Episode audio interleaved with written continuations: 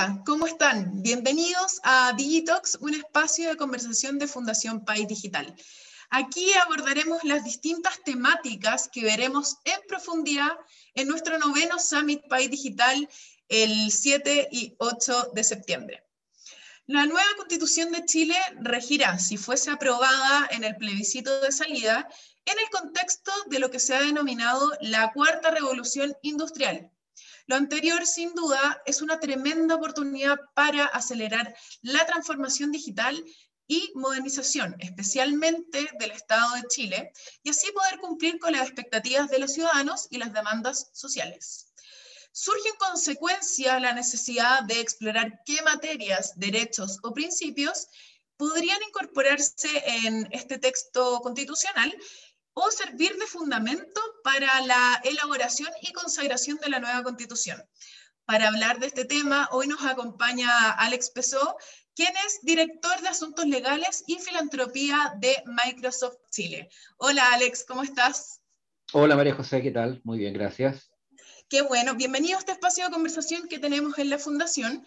Hoy día vamos a hablar un poquito de la importancia de los derechos digitales y los mínimos aspectos que debe considerar la nueva constitución que se está trabajando. Para comenzar, Alex, em, ¿por qué es importante considerar mínimos digitales dentro de la constitución, eh, de, la constitución que se está trabajando hoy en día. Bueno, José, tú lo decías súper bien al principio. Eh, esta constitución se está gestando en una etapa que se ha denominado la cuarta revolución industrial. Entonces, efectivamente, es una tremenda oportunidad que se esté justamente redactando una constitución en un momento en que estamos viendo unas transformaciones tecnológicas impresionantes. O sea, estamos viendo la, estamos viviendo la, la, era del Big Data, donde la cantidad de datos que se recolectan todos los días es gigantesca. Estamos viendo cómo la mayor parte de las eh, actividades se realizan de manera virtual y, además esto ha sido acelerado por la pandemia de, de, unas, de unas eh, formas que han sido impre, impredecibles. Entonces, efectivamente hoy día eh, es, bastante, es bastante probable que al momento de discutir varias materias de la Constitución salga el elemento digital, que, que, al final del día es, una, es la manifestación de, los, de ciertos derechos que tienen las personas, pero que se van a manifestar a, través de lo digital.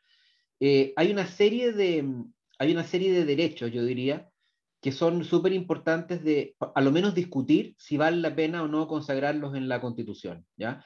esto tiene que ver con el derecho al acceso a las tecnologías, en primer lugar, ¿no es cierto? O sea, eh, si vamos a establecer y con qué carácter el derecho de acceso a Internet, por ejemplo, o si vamos a establecer el, la educación digital como un derecho, la alfabetización digital eh, y todo lo que hemos visto. O sea, hemos visto una, eh, yo diría, una importante brecha que ha afectado muy fuertemente a, un grupo de la población que no ha contado con, con la posibilidad de tener dispositivos y, y, y conectividad versus otro porcentaje de la población que sí lo ha hecho. Entonces, ese tipo de temas son los que yo creo que nos da, el contexto actual nos da una tremenda oportunidad de discutirlo, ¿te fijas? Eh, y poder, en el fondo, tomar decisiones que eran impensables hasta antes del proceso de constitución y hasta antes de la pandemia. Alex, qué importante lo, lo que nos mencionas sobre eh, esta brecha que en el fondo la pandemia ha dejado de entrever, sobre todo con el acceso a Internet que tienen o no algunas personas. Eh, en esta dirección, eh, ¿cuáles son los aspectos a mejorar y si hay algunos más importantes que otros? Sí, mira, en primer lugar hay un tema base que para poder acceder a los beneficios de la tecnología en todo nivel, desde el nivel del usuario, del consumidor, pero también pensando en usos más sofisticados como la telemedicina, ¿no es cierto? U otros que puedan ser, eh, que requieran de más potencia, eh, el, factor base es la conectividad, ¿no es cierto? O sea, eh, y, la conectividad va orientada básicamente a dos aspectos. Uno es el alcance o la posibilidad de acceso, pero el otro es la calidad y la potencia de la conexión. Si bien en Chile tenemos importantes niveles de penetración de banda ancha, eh, todavía tenemos el problema de las zonas más aisladas o las zonas más remotas del país que todavía no tienen acceso. Eh, y ahí está el desafío, o sea, eh, el tema es cómo vamos a lograr iluminar con banda ancha o con cualquier otra tecnología, digamos, y conectar a las zonas más aisladas del país. Pensemos que además es un país que tiene una geografía súper especial eh, y que tenemos zonas que todavía están súper, súper aisladas. Ahí hay, hay tecnologías hoy día que, que no, son, no son muy caras, digamos, eh, y que permitirían esa conexión. la, la, Internet satelital es una alternativa que por estos días está, se está explorando en Chile eh, y también hay otras tecnologías como por ejemplo el uso de, los espacios en blanco del espectro radioeléctrico. Em, hay, espacios en blanco del espectro que, que, están que no están asignados a nadie, pero que es por donde circula la televisión, que se pueden, y se han hecho en varios otros países, se pueden convertir fácilmente a través de unas antenas en banda ancha. O sea, hay muchas posibilidades, hay muchas tecnologías económicas y que requieren, yo diría, que requieren de inversión pública. También es posible de inversión privada, pero hay, hay, hay que pensar que estas zonas aisladas no son muchas veces comercialmente rentables. Entonces la pregunta es, bueno, ¿cómo, cómo llegamos ahí?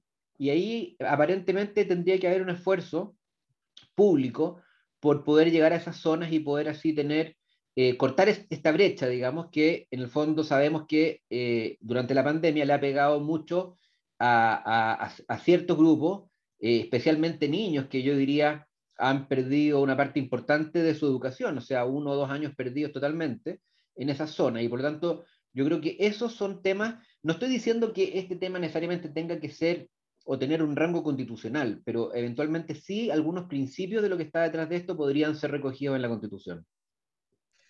Alex, hablamos de, de los aspectos que, que, se podrían mejorar, si hay algunos más importantes que otros, Em, pero no hemos hablado de cuáles aspectos se pueden mantener en esta nueva constitución.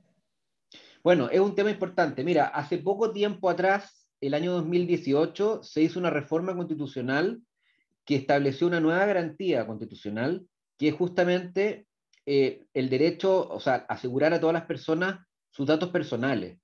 Em, eso es relativamente nuevo, como digo, el año 2018, y no tendría sentido eliminarlo. Eh, quizás podría complementarse, pero mm, es una garantía constitucional importante que tiene que ver con lo que se denomina, ¿no es cierto?, el derecho a la autodeterminación informativa, o sea, el derecho a que yo como titular controlo los datos, controlo mis datos, ¿ya? Y, en un mundo como el que viene, en un mundo en donde te están permanentemente recolectando tus datos personales de manera automatizada y tú pocas veces tienes la oportunidad de controlar eso, ese principio sería fundamental mantenerlo, para de esa manera, eh, vía una remisión legal, o sea, la Constitución tendría que seguir manteniendo este principio, pero pedirle a la ley que sea la ley la que regule después cómo se ejecutan y cómo se ejercen estos derechos. Eh, hay toda una discusión hoy día respecto de quién debiera ser la autoridad, que, la autoridad que fiscalice el tema de los datos personales, porque en Chile no hay una autoridad todavía. ¿ya? Y, y se ha discutido si es el Consejo para la Transparencia, últimamente se le dieron algunas facultades al, al CERNAC, ¿ya? Pero esa discusión, a, nosotros nos parece que no, el organismo no tiene que ser un organismo que esté regulado a nivel de la Constitución. Lo que la Constitución tiene que garantizar es que exista un organismo, eso sí, que sea eh, autónomo, que sea independiente y entregarle al, legislador la eh, orden de regularlo y establecer cómo debe componerse, y en el fondo cuáles son los requisitos. Pero esa, eh, la existencia de un organismo autónomo, distinto, en este caso a las facultades que se le dieron al CERNAC, es un requisito sin el cual Chile no va a tener nunca la categoría de un país eh, de adecuado nivel de protección. Eso es importante eh, decirlo, porque para que se puedan realizar transacciones comerciales con Europa, por ejemplo, que son súper estrictos en materia de datos personales, el país receptor tiene que ser un país considerado de nivel adecuado de protección. Y mientras no exista una autoridad de datos en el país, eso no va a ocurrir. Y eso no lo va a suplir el CERNAC, por ejemplo. Entonces, la Constitución debiera establecer eh, la existencia de un, aparte del derecho, digamos, de, de proteger los datos personales, debiera establecer la existencia de un organismo y ese organismo debiera estar después regulado por el legislador. Eso es un tema que debiera mantenerse, por ejemplo. Otro tema que debiera mantenerse es em, la idea de que, este, de que todo este tipo de, desarrollos tecnológicos y de, ciencia e innovación debieran tener una mayor proactividad por parte del Estado. O sea, el Estado debiera asumir un rol en el incentivo a la investigación y desarrollo y al, desarrollo tecnológico del, país. Eh, es cierto que tenemos un Ministerio de Ciencia y Tecnología, es cierto que yo diría que en términos generales lo ha estado haciendo bien, pero yo diría que podemos eh, eh, ir más allá y a nivel constitucional, hay muchos países que a nivel constitucional sí regulan esta materia, me refiero a la materia de la ciencia y, tecnología y, e, e, investigación, y ahí Chile está al debe, sobre todo los niveles de inversión en, esta, en estas materias, como porcentaje del PIB, estamos invirtiendo en investigación y desarrollo muy poco, y la verdad es que sin eso es muy difícil que podamos realmente innovar en, en Chile. Entonces, yo diría que esos dos esos aspectos habría que mantenerlos. Y un aspecto subyacente, que obviamente es toda la capacidad del sector privado de seguir innovando, de seguir desarrollando tecnología. Eh, en, ese, en, ese, sentido, yo diría que la Constitución debiera mantener eh, la, la, garantía del desarrollo de una actividad económica y, y, justamente permitir y seguir desarrollando a que el sector privado pueda seguir generando innovaciones en materia tecnológica Em, porque eso ha permitido al, día de hoy un desarrollo importante en las empresas y, debiera, y de eso debiera seguir desarrollándose. Interesante los tres puntos que, mencionaste en, la respuesta de, los aspectos que se pueden mantener de la antigua constitución, sobre todo el tema del I más D más I, que ahí estamos mm, un poco al debe. Así es. Un poco harto al debe, una apreciación personal. Em, Alex, em, ya es una opinión más personal lo que te voy a preguntar ahora a partir de la respuesta que me diste anteriormente, pero ¿cuáles son tus expectativas sobre estas recomendaciones y su implementación en, la nueva Carta Magna? Mira, la verdad que hemos ido, hemos ido viendo cómo ha ido evolucionando, ya, ya llevamos un mes desde que empezó a instalarse la, Convención Constituyente y, en general yo creo que la percepción es que esto ha ido de menos a más la percepción es que están en proceso de instalación y lo más probable es que prontamente exista un reglamento eh, con el cual ya derechamente eh, la convención debiera ponerse eh, ya a estudiar el articulado de la constitución, que es la tarea de fondo. Y en ese sentido, yo diría que estamos súper optimistas de que, de que esta constitución logre un balance. Y de esto, básicamente, este tipo de temas se trata de balance, o sea, cómo eh, lograr un equilibrio entre el rol que se le va a asignar al Estado y, los fondos que eso va a necesitar para generar lo que conversamos al principio, ¿no es cierto? O sea, necesitamos tener un soporte de conectividad y de banda ancha arriba del cual ocurra todo este cambio transformacional. Y muchas veces en ese tipo de cosas es súper, o sea, el sector privado es fundamental y preferentemente, yo diría, tiene, tiene todas las capacidades para hacerlo, pero hay ciertos, eh, hay ciertos etapas o ciertos procesos en los que se va a requerir un impulso público. Pero por otro lado, está también eh, los temas de innovación eh, y cómo vamos a incentivar, por ejemplo, el, el, uso de las nuevas tecnologías como la inteligencia artificial, machine learning. O sea, si uno mira hoy día, por ejemplo, China y Estados Unidos, son países que están compitiendo precisamente por el tema del, del, del, uso intensivo de las tecnologías a través de la inteligencia artificial. O sea, ambos países han sacado eh, proyectos completos y planes completos de inteligencia artificial. ¿Por qué? Porque ellos entienden que el uso intensivo de inteligencia artificial va a generar una aceleración del Producto Interno Bruto de esos países. Entonces hoy día, mientras mayor uso de la economía digital intensiva, hay mayor información, hay mayor explotación y hay mayor desarrollo económico y se asignan un, en, en el caso de Chile yo he visto estudios que asignan más de un punto porcentual progresivo en el PIB a través del uso de este tipo de tecnología. Entonces la pregunta es, ¿cómo la constitución va a regular y le va a encomendar qué cosas al Estado y qué cosas al sector privado? ¿Y cómo vamos a lograr un equilibrio en donde se siga incentivando la inversión por parte del sector privado, pero al mismo tiempo el, Estado puede hacerse cargo de esos bolsones en donde el sector privado quizás tenga menos interés en participar? Entonces, esa va a ser una discusión fundamental. Y ahí, ojalá que tengamos la sabiduría, ¿no es cierto?, a través de todos los constituyentes que están ahí, eh, de no desaprovechar la oportunidad. Y la oportunidad es la que conversamos al principio. O sea, esta es una constitución que se va a dictar en la mitad de una revolución tecnológica. Eh, por lo tanto, debiera ser una constitución que acoja el cambio y que permita efectivamente que logremos eh, despegar como país y volver a retomar posiciones de, competitividad que hemos ido perdiendo. Si uno revisa los índices de competitividad, Chile ha ido bajando, yo diría en los últimos 10 años, de manera progresiva. Eh, y eso tiene mucho que ver también con el uso de las tecnologías y con el incentivo de lo que siempre se denominó las agendas digitales y todo eso. Yo creo que ahí tenemos que retomar.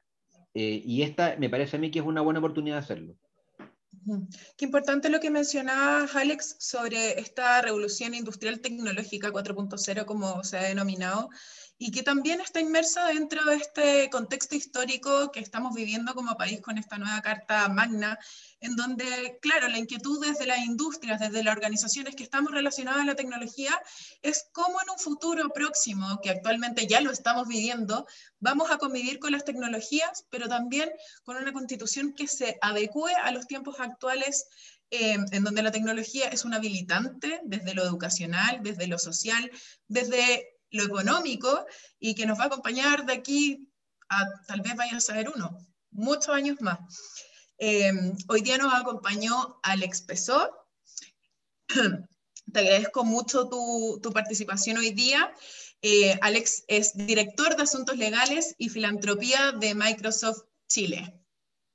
Así que nada, Alex, muy interesante la conversación sobre los aspectos que podemos mantener, qué podemos cambiar y, nada, espero que, que, haya sido de utilidad para todos los que nos estén viendo hoy día en este Digitox.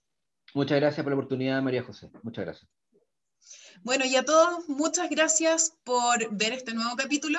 No se pierdan los Digitos, Digitox que van a venir un poquito más adelante en el contexto de Summit Pay Digital en su novena versión. Nos vemos.